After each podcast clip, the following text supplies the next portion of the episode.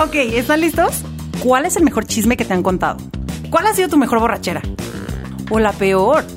¿Recuerdas esa historia que nunca le vas a contar a tu esposo? Acuérdate cuando te escapabas y tus papás no te cacharon. O esa vez que tus hijos te sacaron el tapón. ¿O te acuerdas de la primera vez que te rompieron el corazón y lloraste por semanas? ¿O qué tal la última? Y al tercer día ya estabas bien. Todas esas historias te construyeron, nos construyeron y lo siguen haciendo. Estamos hechos de nuestros logros, nuestros fracasos, nuestras aventuras y travesuras. Y cada una de estas historias nos ayudaron a resolver las siguientes. Hoy vas a escuchar una de esas historias. Y quién sabe, un día tú y tu historia pueden estar aquí. En Cuéntame cómo. Hola, ¿cómo están? Oigan, hoy les quiero hablar de cosas maravillosas que podemos hacer cuando somos adultos, que es viajar. O no solo viajar, sino vivir en países maravillosos, porque somos adultos y además tenemos que trabajar. Hoy está con nosotros mi mejor amigo de toda la vida, este, mi carnal, Valentín. Y Valentín, por favor, cuéntame cómo hacer lo que te gusta y viajar por todo el mundo. Hola Betty, gracias. Eh, pues sí, un placer estar aquí contigo en tu podcast. Eh, bueno, es una pregunta muy amplia, general, pero a lo mejor podemos empezar por la parte de hacer lo que, lo que te gusta. Eh, para mí, todo empezó literal cuando vi de frente por primera vez un avión y desde ese día dije, tengo que hacer algo relacionado con aviones. Y bueno, tenía en ese entonces 12 años, 11 o 12 años, por ahí. Y claro que lo primero que se me vino a la mente, pues era... Piloto. Ser piloto, claro, porque es lo, como lo que tienes más, más cerca, ¿no? Más... eh, pero una vez que eh, empecé a crecer y empecé a, a, ver más, más opciones, todo, y cuando vi cuánto costaba ser piloto, dije, no, mejor voy a ser ingeniero aeronáutico. en el Politécnico, donde la educación es gratuita, entonces... Ay, qué bendición. Perfecto, sí. educación pública, qué bendición. Sí, sí, sí. Y, y bueno, ahí, este, es, esa fue... Por eso, por eso yo creo que tengo tan tengo tan tatuado el, el, logo del Politécnico porque es la es la institución que me abrió las puertas a hacer lo que ahora estoy haciendo 10 años después de terminar la carrera. 10 años después, tómala. ¿Y sí. qué haces? Bueno, ¿Tú qué eres? eh, soy oficialmente ingeniero en aeronáutica. Ok. Eh, ahí en mi escuela, cuando yo empecé a estudiar, en la escuela en el Politécnico de Aeronáutica era la única que había en todo el país. Entonces, desde 1936, 37 hasta el 2008, uh -huh. todos los, aero, los, los, ingenieros aeronáuticos en México salieron del Politécnico. Okay. Ya después, a partir del 2008, empezaron unas escuelas en Monterrey y otras en el Bajío, en Guanajuato y eso, pero a mí todavía me tocó ser de, de esa de cuando el poli era la única y por lo tanto eh, era muy especializada eso, esos estudios eh, porque pues había que englobar muchas áreas ya que solo era la, la escuela la única escuela donde había eso entonces había dos especialidades creo que ahora todavía hay dos pero había dos una de operación y mantenimiento de aeronaves que es la que yo tomé Uh -huh. y la otra especialidad que es diseño y construcción de aeronaves. Ay, eso suena muy, muy fantástico. eh, sí, eh, bueno, para mí, ¿qué te digo? Yo eh, fui muy feliz esos cuatro años de universidad porque literal eran muchas cosas que, que yo siempre había investigado de alguna u otra manera, pero el, el meterme tan a profundidad en esos temas durante la carrera, pues era un paseo en el parque para mí. Uy, mira, suena muchas matemáticas, yo paso. Eso sí, eso sí. sí. Había eh, materias como cálculo vectorial, ecuaciones diferenciales, que sí, no, no es nada divertido, pero pues las tienes que pasar al final, ¿no? Sí, por supuesto. Y cuando terminaste la carrera, ¿qué pasó? Eh, terminé en junio del 2010 y sucedió algo muy, bueno, bastante bueno, diría yo, en, aquel tiempo, porque yo estaba, me parece, en mi casi última semana de, escuela. Y pues obviamente ya con la sentencia de mi papá de que se acababa el subsidio, por lo tanto pues ya tenía que... A trabajar. Sí, sí, buscar trabajo lo antes posible. Y mm, hubo una feria de empleo, me acuerdo, ahí en mi escuela. Entonces, en aquel entonces, en Querétaro se estaba ya posicionando como un, lugar de inversión en aeronáutica muy fuerte. Y había en esa feria de empleo varias compañías de Querétaro, entre las cuales estaba una que se llama SNECMA America Engine Services. Ay, excuse me. y, y entonces me acuerdo que la chica, fui con mi CV así de media hoja, porque, o sea, recién salido de la escuela y todo. Eh, ¿Qué sabes hacer? Pues hice mi servicio social, ¿te sirve? ¿no? Algo de ese estilo. Uh, soy bien bueno para las matemáticas. Exacto, sí, sí, sí. Pero pues nada de experiencia real. Y me acuerdo que la chica, se, me acuerdo hasta de su nombre, se llama Marisol. Y me dijo, bueno, a ver, dame tu CV. Eh, eh, hizo unas notas ahí, me hizo algunas preguntas. Me dijo, ¿te tendrías problema en cambiarte de, de residencia a Querétaro? dije, no, sin ningún problema. No, ya deme trabajo, de lo que sea, de lo que sea. Sí, sí. Y, y ya, así quedó ese día. Un par de días después me habló y me dijo, oye, puedes venir a una entrevista. Y total que dos semanas después estaba ya trabajando eh, en Querétaro, en esta compañía, que es una compañía francesa.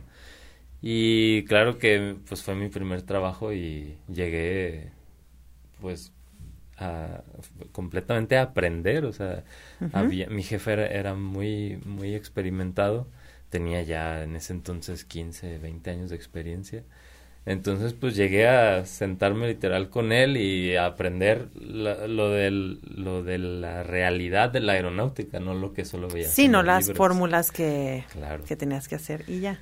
Sí, entonces ahí estuve y así empezó mi carrera en esa compañía en Querétaro. Eh, pero bueno, al final solo duré seis meses porque luego me cambié de trabajo y me regresé ¿A ti te encanta cambiarte de trabajo? Se llama Ciudad de México, por Dios, ¿vivimos en 1985 o qué? A mí, que me disculpe el honorable público, pero como yo viví en el DF, para mí toda la vida va a ser el DF. Ok, haz lo que quieras. Sí, perdón. Oye, es que nos dijo un pajarito Ajá que por tu culpa se tuvo que ir a muchas partes del mundo porque te encanta cambiar de trabajo. Sí, bueno, a ver, lo de me encanta, sí, en el sentido de buscar siempre nuevos, nuevos retos, porque em, el trabajo en el que he durado más fue en justo en ah, fue con tus papás en la frutería. No ah, bueno, sí, de hecho, si contamos ese, duré, este, sí, 10 años trabajando ahí, pero bueno, este, había, había que contribuir a la casa, ¿no? Eh, no, pero fue el, eh, cuando me regresé, o sea, terminé la escuela, me fui a Querétaro y luego seis meses después regresé al DF a trabajar. Y ahí, ahí estuve cuatro años. Ese es el trabajo que más he, durado, cuatro años. Y, y luego de ahí me regresé a Querétaro otra vez, pero ya casado con, mi, esposa Vero, porque a Vero no le gustó la ciudad.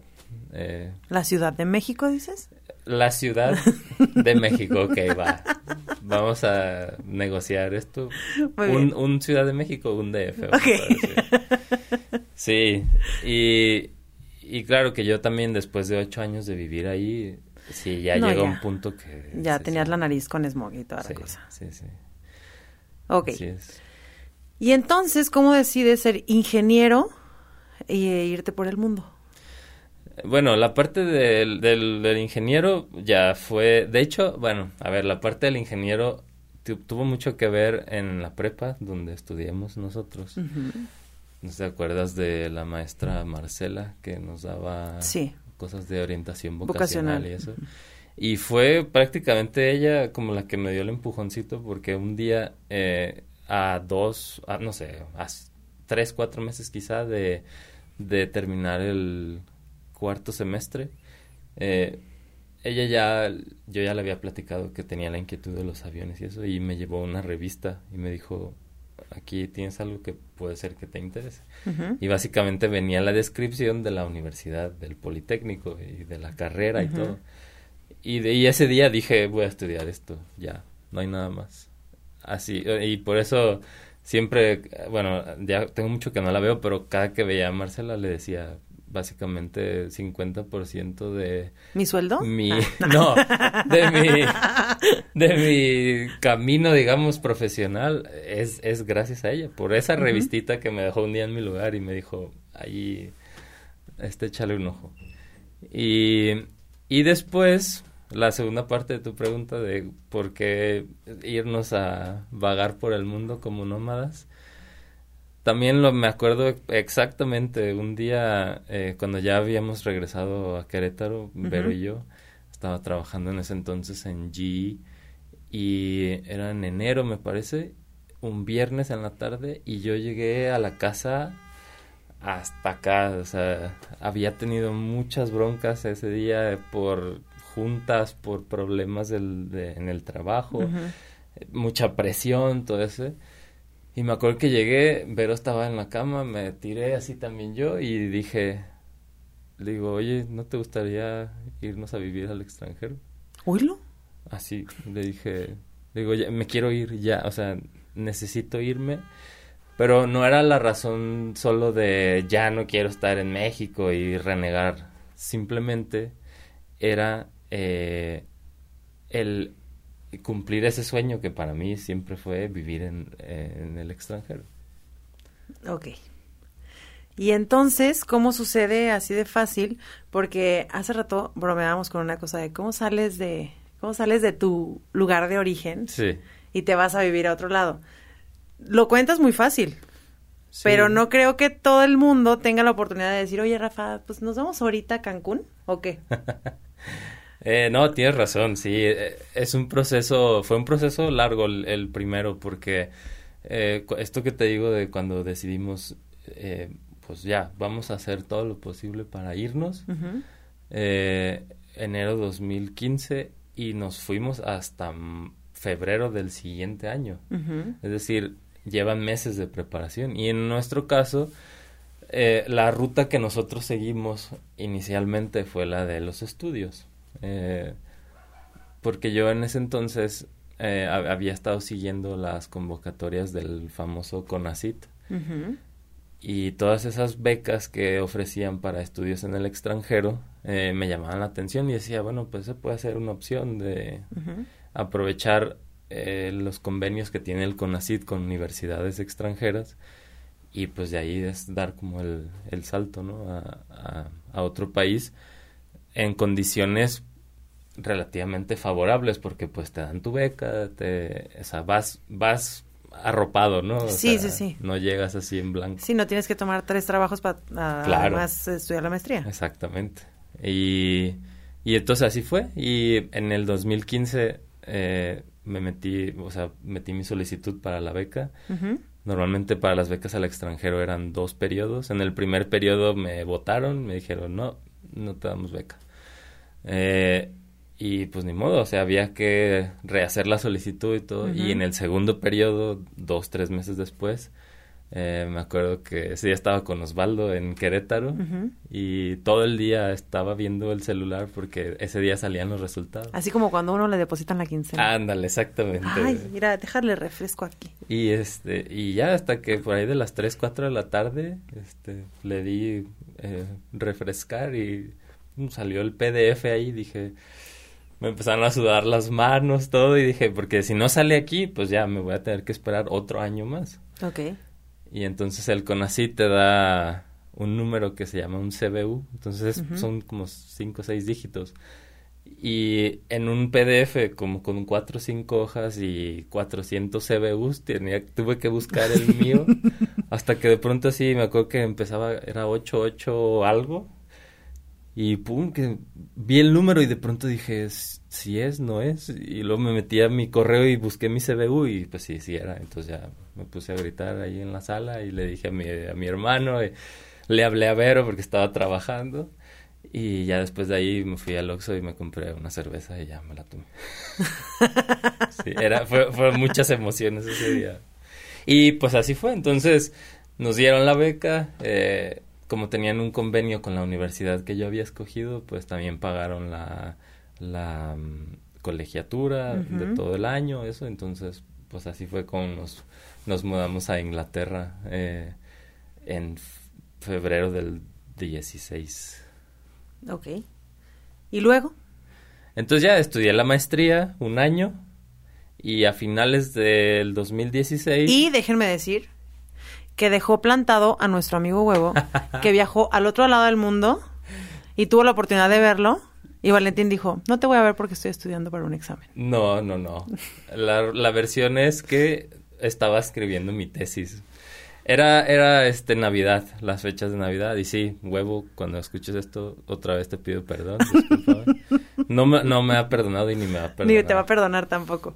Pero sí, o sea, era la semana entre Navidad y Año Nuevo y yo tenía que entregar mi tesis el 3 de enero. Entonces estaba literal de, de 8 de la mañana a 7 de la noche en la biblioteca, o sea, escribiendo libros, esto.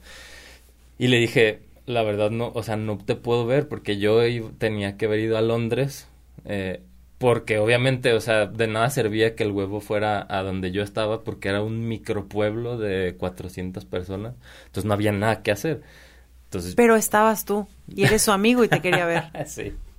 Y, eh, sí, y al final, eh, la verdad sí me pasó, pero le dije, o sea, de veras perdón, pero no voy a ir a verte, o sea, porque no voy a acabar.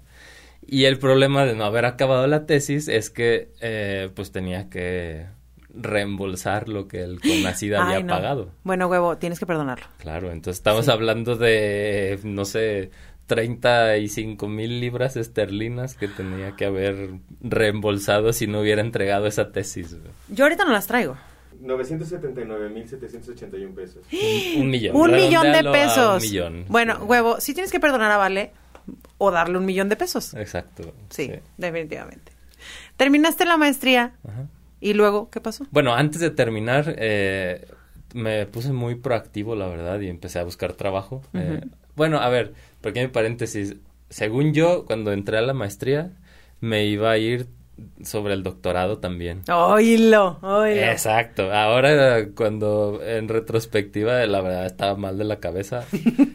a todos los Abril, un saludo, te amamos mucho. Exacto, a todos los que estudiaron doctorado, mis respetos, pero no, yo, o sea, a la mitad de la maestría dije, se acabó, o sea, llego a la maestría, gracias, hasta luego. O sea, imaginarme otros cuatro años de investigador y tesis y dije, no, gracias, hasta luego. ¿Quién, ¿Quién en este cuarto quiere estudiar una maestría? Mi, vida, Rafa. Ánimo, ya estás escuchando. Y, y bueno, entonces te digo, eso ya, cerramos paréntesis. Pero ya cuando dije, no voy a estudiar doctorado, entonces me puse a buscar trabajo y ya era por ahí, o sea, iba como a la mitad de la maestría. Y ya fue como por, eso sí fue en mi búsqueda, pues me encontré con que G en Praga está, tenían un proyecto muy interesante de un motor nuevo que estaban diseñando. General Electric. General Electric. Gracias. Sí. eh, Marta de baile. Sí, y, y, y, así fue. Entonces, como tenía el antecedente de yo haber trabajado antes en G, eh, sí me ayudó porque eh, vi la oferta de trabajo y contacté a la chica de recursos humanos y le dije que mi historial así rápido, yo había trabajado en GE, mi especialidad son los motores de aviación y yo veo que lo que ustedes están haciendo puede ser relevante. Y sí, a los tres días me contestó y me dijo, ah, o sea, si nos interesa, vamos a hacer una entrevista por Skype. Hice la entrevista por Skype y luego, como un por mes Skype. después... Con Valentín sí estamos en 1980. Sí. Sí. sí. sí. Por sí. Ándale, algo así. Me mandó un zumbido por el Messenger y me contrató. sí. y, y, ya, y luego un mes después ya fui a Praga, hice la entrevista ahí presencial. Y también estuvo emocionante, ¿sabes? Porque regresamos de Praga y luego al siguiente día, algo así, estaba yo en la biblioteca en mi tesis y ya me llegó el correo con la oferta de trabajo. Entonces pues, ya corrí a la casa, el convero y, y ahí y a, Praga nos mudamos en, en marzo del 17. Ok, todo empezó en el 2015, tu aventura de que querías viajar y en Praga ya estás en el 17. Sí, en 17, exacto. ¿Ahí cuánto tiempo estuviste? Un año, ocho meses. Porque no duran los trabajos, ya escucharon. Sus futuros empleadores. Sí. Y, luego, es que luego quiero llegar a este punto que mis papá y mi tío son una locura de tu próximo trabajo. Dinos dónde trabajabas después. Mi próximo trabajo fue, regresamos a Inglaterra y entonces trabajaba en Rolls Royce. ¡Ay! Yo siempre lo ando presumiendo, la verdad. y yo, eh, mi mejor amigo trabaja en Rolls Royce. Sí, sí, sí. Ahora, no en los carros, ¿eh? Para que no, no, no. gente que piensa, no, en los carros jamás De hecho, es chofer del No, no, igual es como cuando a veces le comento a las personas que, ah, trabajé en G y casi me decían... En General Electric. Ajá, y casi me decían, ay, haces refrigeradores. o, focos, o qué. Y yo así, pues ya les tengo que explicar que no. O sea, también G hace motores. Y, ah, ok, muy bien. Y lo mismo era con Rolls, ¿no? Mucha gente, ah, los coches. Ah, tú haces los volantes de madera. Oh, no, qué bien.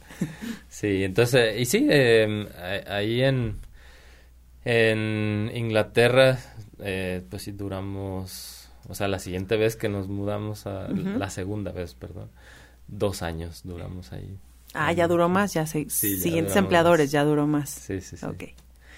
Y luego... Y ah, entonces, aquí hay un parteaguas muy grande porque nuestra, nuestra idea cuando nos mudamos de Praga a Inglaterra era porque era mucho más fácil para ver o trabajar en Inglaterra que en República Checa por el idioma, por su estatus de la visa al principio que no le permitían trabajar. eh, entonces era más fácil la integración en Inglaterra por, pues, eh, en, en gran medida por el idioma. Pero hay un pequeño detalle que cuando decidimos irnos de Inglaterra a Praga, perdón, de Praga a Inglaterra, no sabíamos que estábamos embarazados. Entonces, eh, pues nosotros con nuestros planes y sí, Vero va llegando, va a trabajar y bla, bla, bla. Y entonces cuando llegamos a México, porque nos venimos a México a hacer lo de las visas y a visitar a la familia y eso, y aquí fue donde nos dimos cuenta que venía Agnes en camino. Y entonces te digo que es un parteaguas muy grande porque una vez que nació Agnes, eh, nuestras prioridades cambiaron radicalmente como familia. Porque eh, algo que siempre estuvimos de acuerdo, Vero y yo, es que la vida en Inglaterra para los niños y para crecer y, criarse en Inglaterra no nos gusta, pero para nada. Eh, entonces, obviamente, de ahí salió la inquietud de, en la primera oportunidad, movernos a otro lugar con las condiciones que nosotros queremos para Agnes de que crezca de una mejor manera. A nuestra consideración vamos. Y entonces tus planes de toda la vida y, tus elecciones profesionales ya no nada más fueron tuyas.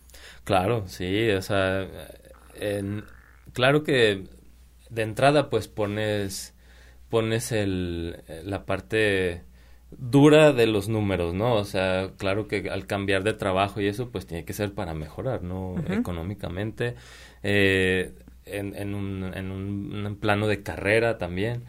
Pero ahora esta vez, pues también fue en gran medida eh, lo que queremos ver yo para, para Agnes. Y en resumidas cuentas, sin meternos en, en mucho debate, es que nos gusta más a nosotros nuestra cultura latina, vamos, eh, que la cultura anglosajona, que no es que sea mala, simplemente es que no, no terminamos de, de cuadrar con esa cultura diferente en el sentido de la calidez, de, de la del acercamiento humano, de, o sea, en Inglaterra la gente es muy aislada, la gente, sobre todo en los pueblitos pequeños donde, como donde vivíamos. A lo mejor piensa que siempre existió el COVID y por eso no se acercan. no, de hecho en Inglaterra hay gente que desde que los encerraron en su casa están felices. Sí, porque, o sea, les da igual si ven o no ven gente, ellos están felices ahí en su casa porque no van a la oficina, porque no se tienen que subir al transporte público, ¿no? Entonces, eso, es otra cosa. Y muy importante que a lo mejor muchas personas eh, eh, lo, tendrán presente, el clima. El clima es duro. O sea, después de... El, en Inglaterra yo... Mi, mi frase es que el clima en Inglaterra es mediocre.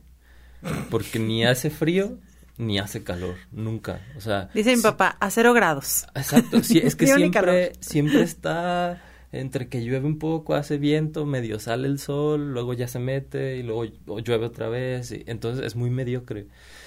No tienes veranos bien, ni tienes inviernos bien, con nieve y, y, y todo eso, ¿no? Entonces eh, se vuelve muy pesado. Y, y eso, más la oscuridad del invierno, o sea, es que en invierno a las 3.30, 3.40 de la tarde ya está oscuro.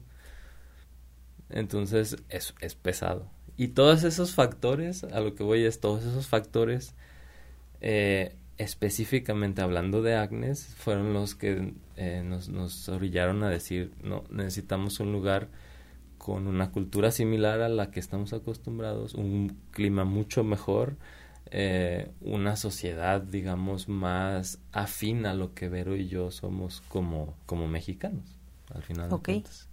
Entonces, ver un avión gigantesco a los 12 años y emocionarte con trabajar en eso, y luego ver una cosa bien chiquita de 3 kilos. sí, son dos, dos puntos de partida en mi vida, o sea, en diferentes etapas, pero sí, o sea, es es, lo que ha hecho la diferencia y lo que nos ha llevado a tomar las decisiones que hemos tomado, sí. Muy bien. Y entonces ahora como ingeniero aeronáutico, ¿qué, sigue hacer? Bueno, ahora eh, una de las razones por la que nos escogimos irnos al trabajo eh, nuevo, donde nos donde nos vamos a mudar ahora, es porque yo ya no quería estar en una compañía, eh, vamos a decir, del tamaño de Rolls Royce o de... Me molestan las prestaciones. ¿Qué? No, no, ¿Qué? no, Esas utilidades millonarias las odio. es que, a ver, o sea, sí tienes muchas ventajas, claro, este, hay, hay, es una, en lugares donde aprendes mucho, eh, la, la exposición, digamos, a proyectos muy grandes está bien, pero al mismo tiempo la burocracia se vuelve, eh, o sea, es directamente proporcional a la cantidad de gente y, a la, y al tamaño de la compañía. Y es algo que en Rolls Royce especialmente, porque, o sea, en Rolls Royce yo trabajaba, digamos, en la, en la central de la división aeroespacial. Ahí estaba todo, o sea, estaba todo el, ahí estaba todo el desarrollo, estaba la, la, construcción de los motores, la manufactura, o sea, era un sitio en donde trabajábamos 13 mil personas. Nada más en ese sitio. Entonces había veces que para resolver algo me pasaba un día entero intentando encontrar quién era el que hacía lo que yo que, lo que yo necesitaba. Y eso cansa, o sea, cansa, cansa. Y entonces la compañía donde voy a trabajar ahora em, es una empresa que en total máximo tiene, no sé, 100 personas. Ok. Entonces, eso lo que hace es que compacta todo el equipo y en el momento en el que necesitas algo, lo único que tienes que hacer es levantarte de tu lugar y gritarle al que está ahí en la esquina, oye, necesito tal y tal cosa y ya, listo, se acabó. Entonces, eso es lo que yo quería. Ya eh, en, ese, en ese sentido, eh, encontrar un trabajo eh, de ese tipo. Oye, vale, muchos sueñan este con salir del país, no nada más con irnos de vacaciones, sino con tener una mejor vida en el primer mundo y que te atiendan doctores maravillosos en un lugar que no sea el IMSS y tú lo lograste. ¿Cómo le hiciste? Bueno, como... ¿Cómo le hiciste y qué te ha costado? Sí. Eh, digo, como lo, lo, decíamos al principio, eh, hay que tener un, una estrategia, bueno, de inicio un objetivo y una estrategia para lograr ese objetivo. Eh, porque mm, si no aterrizas bien eh, a dónde quieres llegar en particular, eh, es complicado porque nada más vas a estar brincando de idea a idea, Ujú. cuándo me voy, si me voy, a dónde. O sea, es eso, objetivo y estrategia esencial.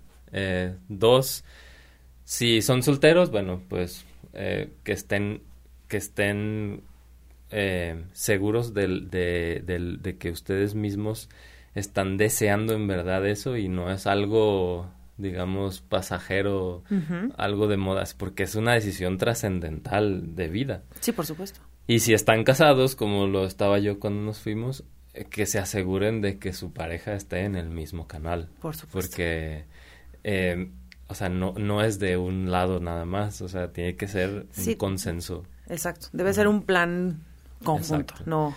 Y bueno, una vez que ya arreglen eso, eh, esa parte, eh, viene un poco la cosecha de, de los frutos de haber planeado y tenido un objetivo.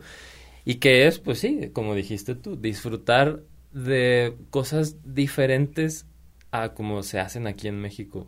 Y digo disfrutar en, voy a poner tres ejemplos. El primero, en Inglaterra a mí lo que sí me gusta mucho es el orden. O sea, esa sensación de orden genuino. No, no impuesto, no forzado, no. Es un orden genuino porque la gente eh, para ¿Crece hacer así? fila, para manejar, para eh, cuando quieres hacer un trámite, por ejemplo, en Inglaterra jamás te paras en una oficina, nunca, todo es por correo. Quieres sacar tu licencia por correo, renovar tu pasaporte por correo, eh, pagar impuestos por internet, o sea, es un sistema eficiente y eso se disfruta porque te, te quita frustraciones de ir De a filas pararte filas. cuatro horas en una fila. Pero imagínate haberte perdido, ir conmigo a sacar la licencia sí, claro. y durar tres horas ahí. Sí, no, a ver, pero también es eso. Sí, sí es lo que, o sea, yo antes de irme es lo que me- a mí me había tocado vivir y para mí, pues, ¿Era normal? era normal, exactamente. Es solo eso que te ahora te da un diferente punto de vista con cuál comparar.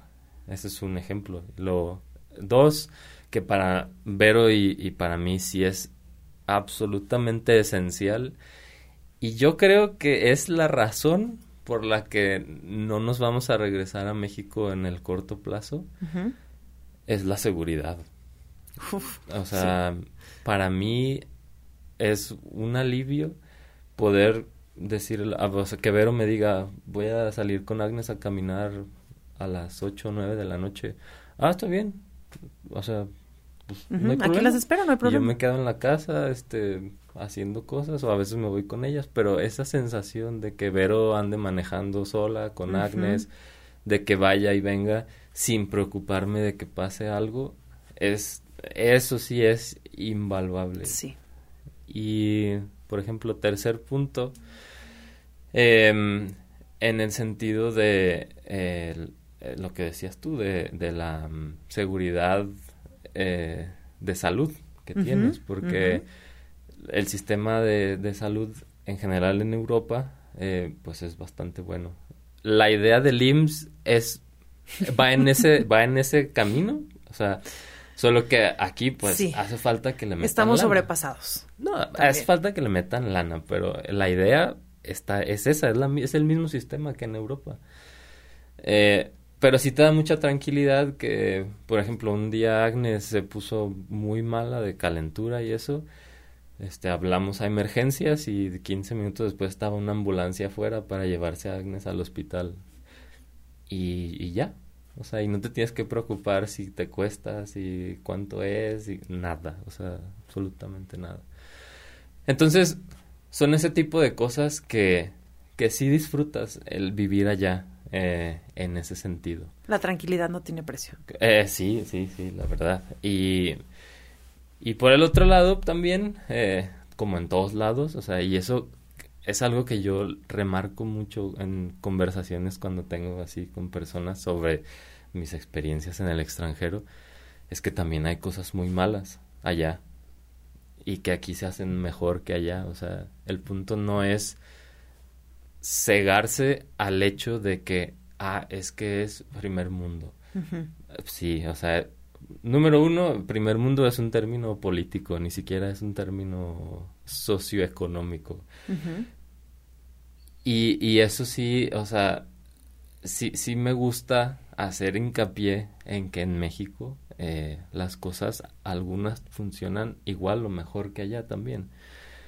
Simplemente que son dos culturas diferentes, dos maneras de hacer las cosas, que, en algún punto a lo mejor sí necesita mejorarse, o sea, o aquí, o sea aquí o allá, pero no cerrarse a decir si es un país europeo es igual a que todo es mejor. No, eh, ahí sí estoy en desacuerdo. Pues bueno, ahí tienen una historia que todavía no se termina, esta pequeña historia de vida, esta experiencia, estas conclusiones. Sigan su corazón, sigan sus sueños, pero como Valentín, estructúrenlos. Muchísimas gracias Valentín por haberme acompañado el día de hoy, por tomarte estos minutitos para contarnos su historia. Hay de qué, un placer. Y muchísimas gracias a todos por habernos escuchado. Los esperamos el próximo martes en un episodio más de Cuéntame cómo con Betty Herrera. ¿Tienes una fiesta y quieres flores, souvenirs, globos? Personaliza todo tu evento en Betún, Boutique de Curiosidades. Encuéntranos en Instagram, arroba betty-betún o en Facebook como Betún Filigrana.